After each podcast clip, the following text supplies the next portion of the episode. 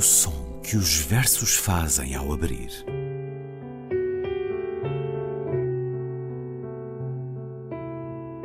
Se leio um livro e ele torna o meu corpo tão frio que fogo nenhum o pode aquecer, sei que isso é poesia.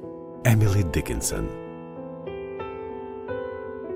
Com Ana Luísa Amaral e Luís Caetano.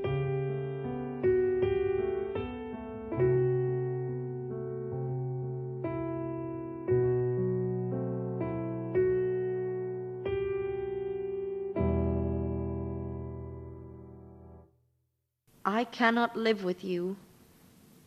It would be life. And life is over there behind the shelf the sexton keeps the key to, putting up our life, his porcelain, like a cup discarded of the housewife, quaint or broke. A newer Sèvres pleases, old ones crack. I could not die with you for one must wait to shut the other's gaze down. You could not, and I.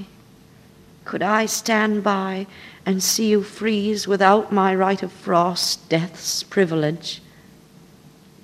Nor could I rise with you, because your face would put out Jesus, that new grace glow plain and foreign on my homesick eye except that you than he shone closer by. They judge us. How?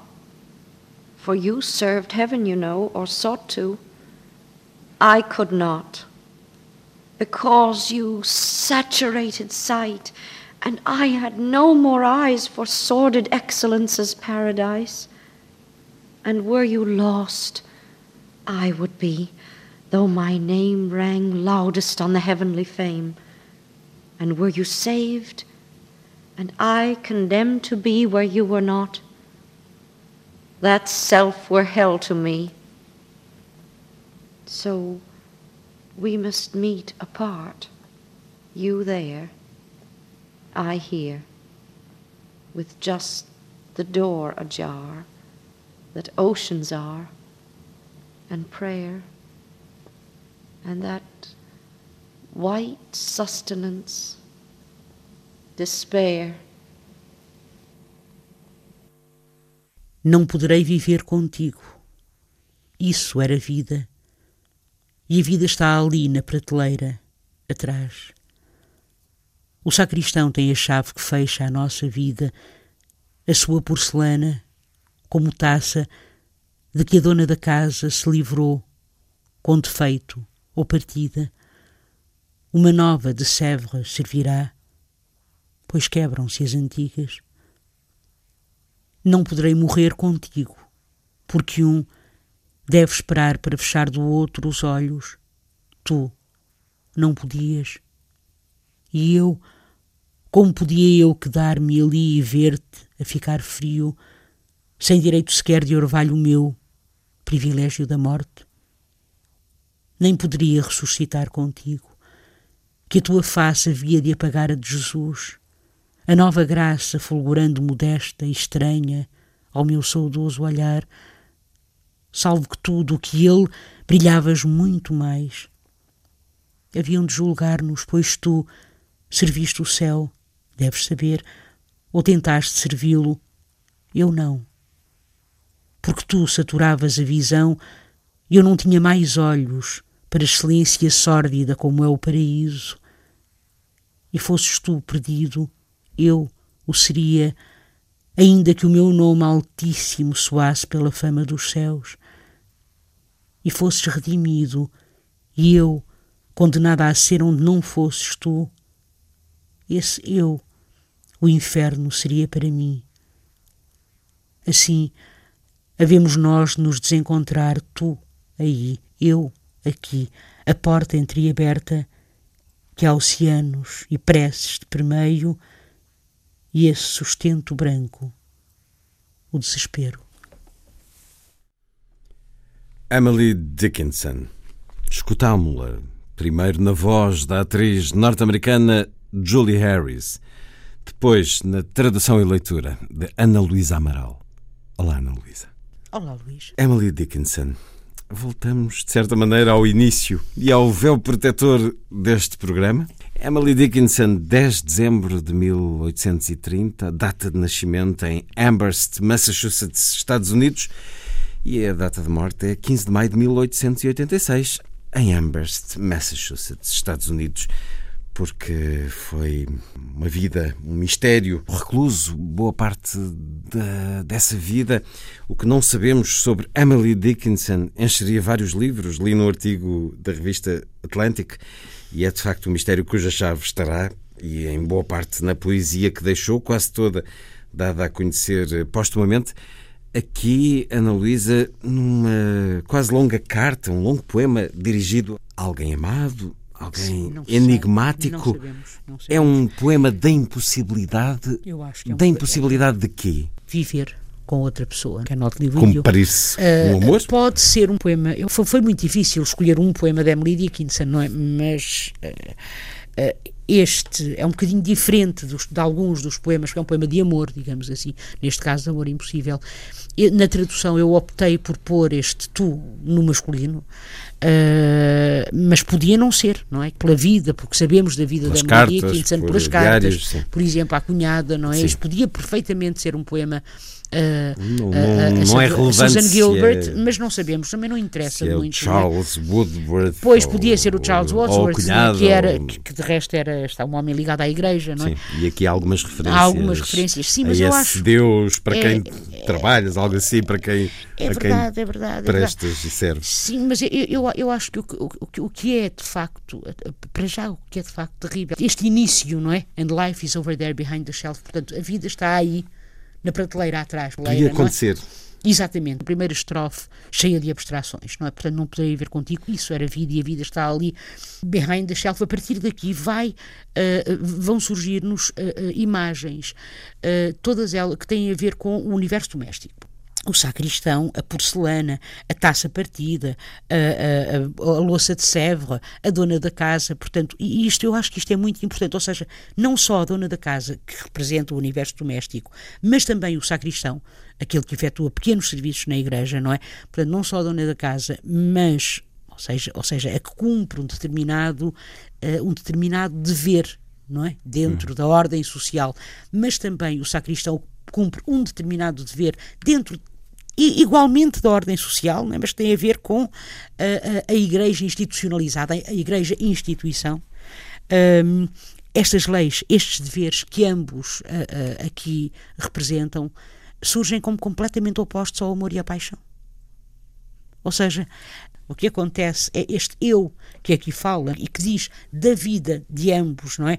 Portanto, ah, ah, ou de ambas, não sei, não é? Portanto, da vida destes dois, destas duas pessoas que se amam ah, como impossível, não é? Vi- Viver, viver junto, viver, viverem como uma vida, um futuro, com um futuro impossível, se quisermos, e que compara, que utiliza a metáfora da, taça partida, portanto, da taça quebrada, e é curioso como a partir daqui também os versos desta estrofe, da, terceira estrofe, discarded of the housewife, quaint or broke, a newer Severus pleases, one old, old one's crack, eu vou ler em português, de que a dona da casa se livrou com defeito ou partida, uma, uma nova de Sèvres servirá, pois quebram-se as antigas, portanto, esta forma... eh, Uh, também ela, partida, quebrada, digamos, uh, uh, vai ao encontro daquilo que é dito uh, uh, nos, nos, versos anteriores. É muito importante que, de resto, Higginson, Thomas Higginson, o seu, que nós já cá dissemos uhum. é, no primeiro programa, o homem, a pessoa a quem ela confiou grande parte dos seus uh, poemas, o seu preceptor, digamos assim, o seu preceptor, não deixa de ser curioso que ele use a expressão half-cracked, portanto, semi Uh, half-cracked, isso significa, claro, é meio, meio tola, não é? Portanto, meio maluca, mas porque o crack é isso também, mas aqui partida, não é? É curioso que ele use, utilize esta palavra para falar dela, e não é por acaso também que nos anos 80, Adrienne Rich, a grande poeta americana, escreve um belíssimo poema que se chama I Am in Danger, Sir. Portanto, estou em perigo, senhor. Uh, que, que é um, um, um, bocadinho de uma carta, este Estou em Perigo, Senhor, de uma carta que Dickinson escreve a Higginson, e o poema começa com Half Cracked to Higginson. Mas então, voltando atrás, este Old One's Crack, não é? Portanto, a, a, a porcelana partida, a porcelana quebrada, rachada, digamos assim, que é metáfora, não é? Para o Estado e, portanto, impossível de colar, em que se encontram, inaugura, por assim dizer, a primeira parte do poema. Eu acho que o poema está dividido em cinco partes. Não é? a, a primeira é muito simples, que é Não posso viver contigo. Pronto. A segunda é a, a que começa com Não posso morrer contigo. Não, é? não poderei morrer contigo. A terceira uh, é. Não poderei ressuscitar contigo. Exatamente. Não poderei ressuscitar contigo. A quarta parte é quando uh, se diz e fosses tu perdido, eu o seria, ainda que o meu nome altíssimo soasse pela fama dos céus. Sim, se a pessoa amada fosse para o inferno e ela não, tudo seria para ela o inferno. Se a pessoa amada fosse para o paraíso e ela não, seria também o inferno. Se ela e a pessoa amada fossem ambas salvas, não estariam juntas. E, portanto, seria também o inferno. É isto, não é? É isto que é dito, ou seja, e fosses tu perdido, eu seria, ainda que o meu nome altíssimo soasse, e fosses redimido, e eu condenado a ser onde não fosses tu, esse eu, o inferno, seria para mim. E depois, finalmente, a última parte é a conclusão do poema, que é Uh, tristíssima, tristíssima, que é este desenco, exatamente, que é so we must meet apart, o que é uma, de alguma maneira, é uma impossibilidade. Como é que as pessoas se encontram separadas, não é? We must meet apart. E pela primeira vez aqui, bem no início também se falou em our life, mas é a primeira vez em que se utiliza, que se utiliza o pronome pessoal we. De resto é I, you, I, you, I, you, e agora sou we must meet nós. apart, nós, exatamente. É a primeira vez, e agora, a última estrofe, assim havemos nós nos encontrar, tu aí, eu aqui, a porta entreaberta, que há oceanos e preces por meio, e esse sustento branco. É terrível. Esta é imagem terrível. sustento branco Esta imagem, é o desespero? O desespero, exatamente. É uma imagem terrível, não é? Um, e, e, é curioso, porque este último, esta última estrofe não rima, este sustenance não rima com rigorosamente nada do, do, do, do, todo o resto do poema rima mesmo, menos este that white we must meet apart you there I hear a jar prayer despair. Portanto há rimas ora perfeitas ora imperfeitas não é? Assonantes por assim dizer. E de repente aparece-nos este white sustenance não é? Este mantimento uh, uh, branco não é? Um, é um vazio é um, é um vazio. é um nada. É é um nada viver no nada. É um nada. E depois há, e há imagens extraordinárias. Sordid excellence. Repare como é que ela se lembra de coisas destas. Porque tu saturavas a visão. Isto é extraordinário. Ou seja, é, isto é herético. É herético. Para a altura em que isto é escrito, século XIX, não é? Porque tu saturavas a visão. Tu, ou seja, tu eras. O, o, teu, a tua imagem era muito mais, ela já, já, já havia dito isso antes, não é? Muito mais importante e de alguma maneira tornava a imagem de Jesus, a imagem do divino, modesta, pobre porque tu saturavas a visão e eu não tinha. I had no, no more eyes for sordid excellence as paradise. Como é que o paraíso surge aqui como uma excelência sórdida, como é o paraíso, não é? Tu saturavas a visão e eu não tinha mais olhos para excelência sórdida, como é o paraíso, não é? Porque tu, como se diz em cima, a tua face havia de apagar a de Jesus e a face de Jesus seria a nova graça fulgurante, modesta e estranha, uma coisa banal, digamos assim, ao meu saudoso olhar.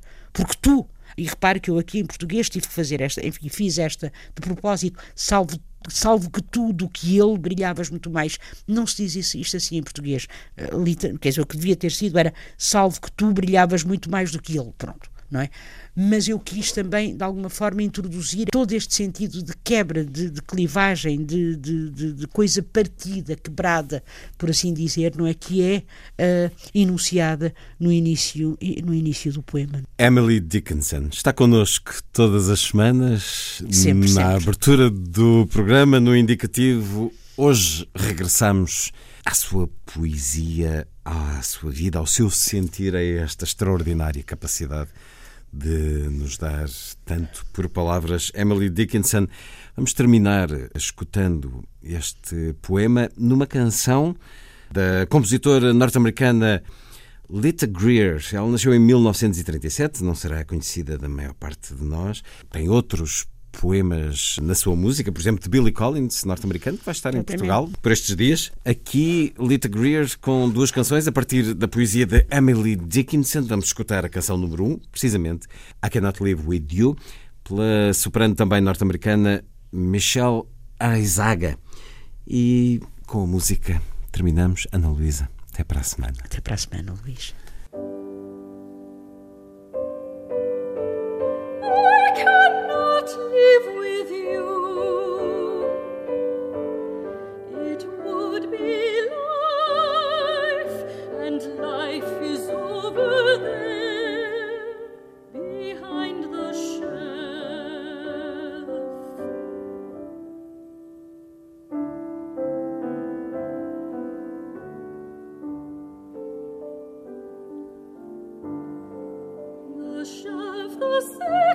keeps the key to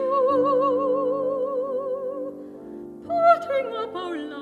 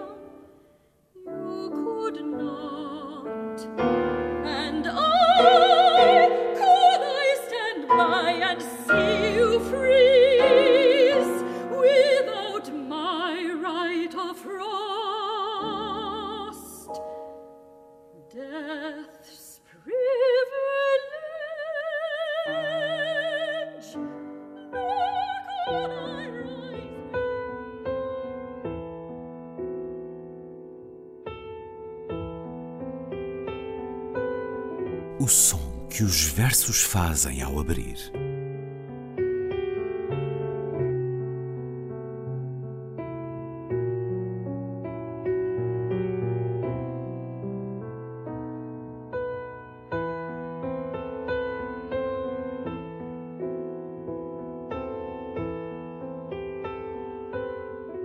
Com Ana Luísa Amaral e Luís Caetano.